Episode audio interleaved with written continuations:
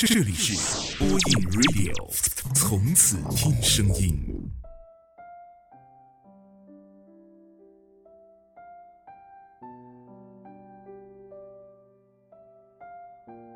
各位好，这里是播音 Radio，我是丹丹，我在福建，祝你晚安。有人说，喜欢一个人的时候，你捂住了嘴巴，可他还是会从眼睛里跑出来。可是跑出来又有什么用呢？他依旧对你没有感觉。你就像小偷一般，潜藏在他的身边，想偷走他的心，却反倒交出了自己的心。梦莎昨晚又一次在陈述的公众号下面留言了。他说：“冬天到了，适合恋爱。”于是梦莎就学着鹿晗公布恋情那样，留了一句：“大家好，给大家介绍一下，这是我的男朋友，并且艾特了陈述。”没一会儿，陈述就把留言精选了。梦莎心里扑通扑通的跳个不停，心里一直想着陈树是不是有话要对自己说呢？眼看就要十二点了，陈树还是没有找他，梦莎就主动的给陈树发了消息。毕竟和陈树认识没有很久，梦莎就旁敲侧击的打探陈树的想法。不知道是因为陈述本身就很撩人，还是怎么的。他说出的每一句话，都在梦莎的心里打了个擦边球。可当梦莎正式的说出喜欢之后，陈述就变得很谨慎了，说：“毕竟谈恋爱嘛，不能操之过急。”在梦莎看来。陈述的公众号做的还不错，已经有几万的粉丝了。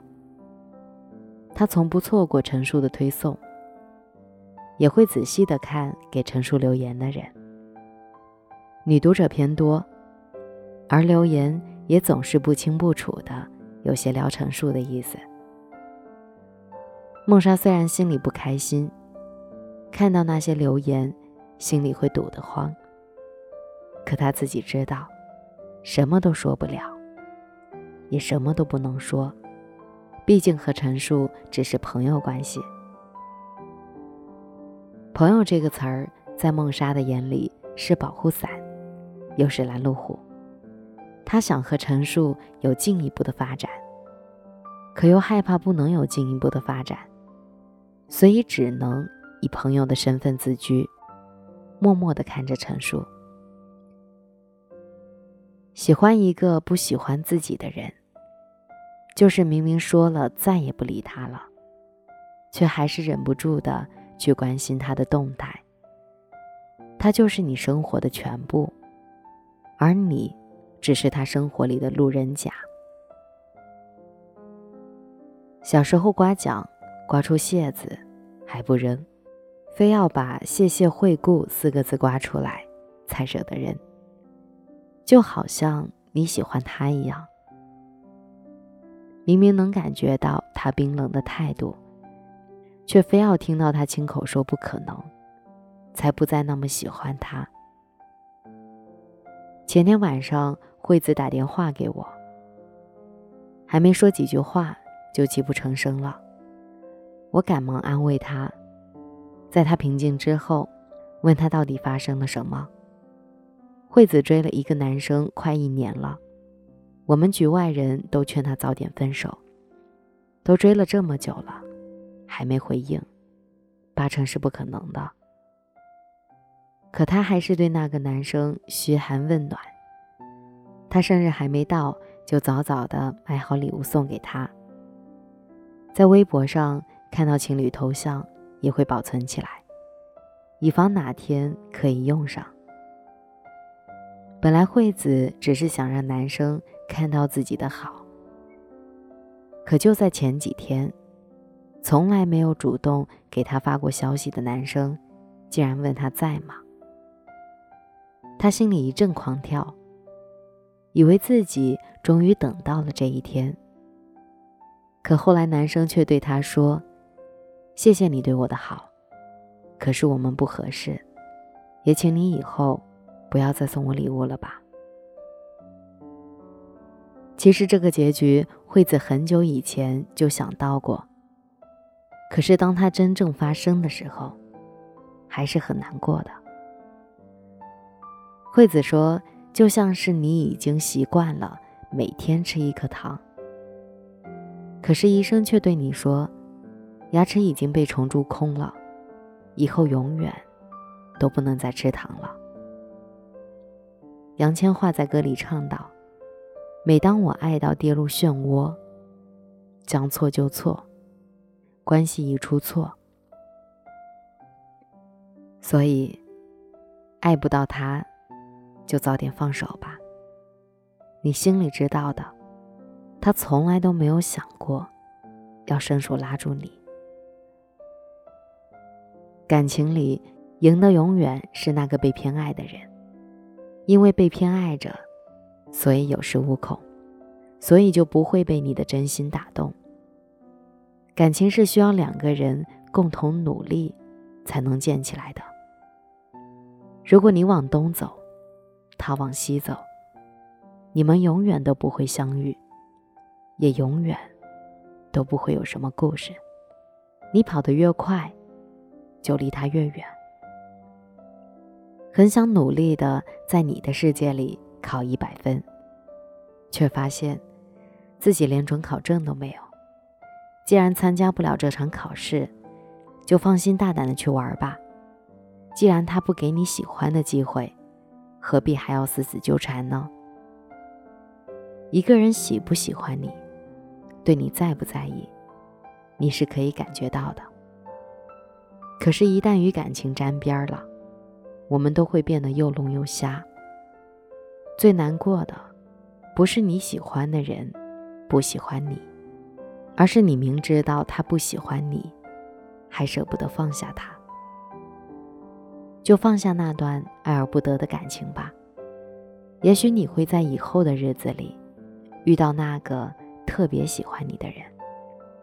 愿未来的日子里，你不再孤单，因为有我陪着你。今天的节目在这里就结束了，我是丹丹，我在这里等你来，祝你晚安，好梦。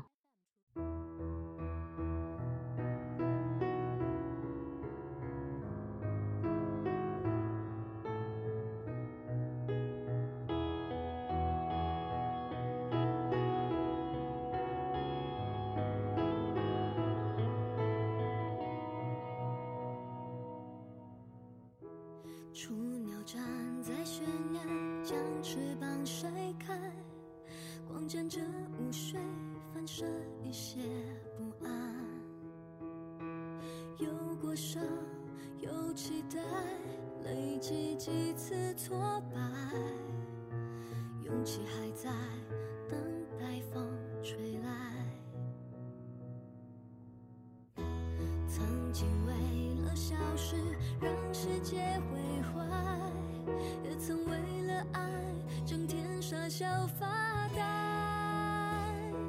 想起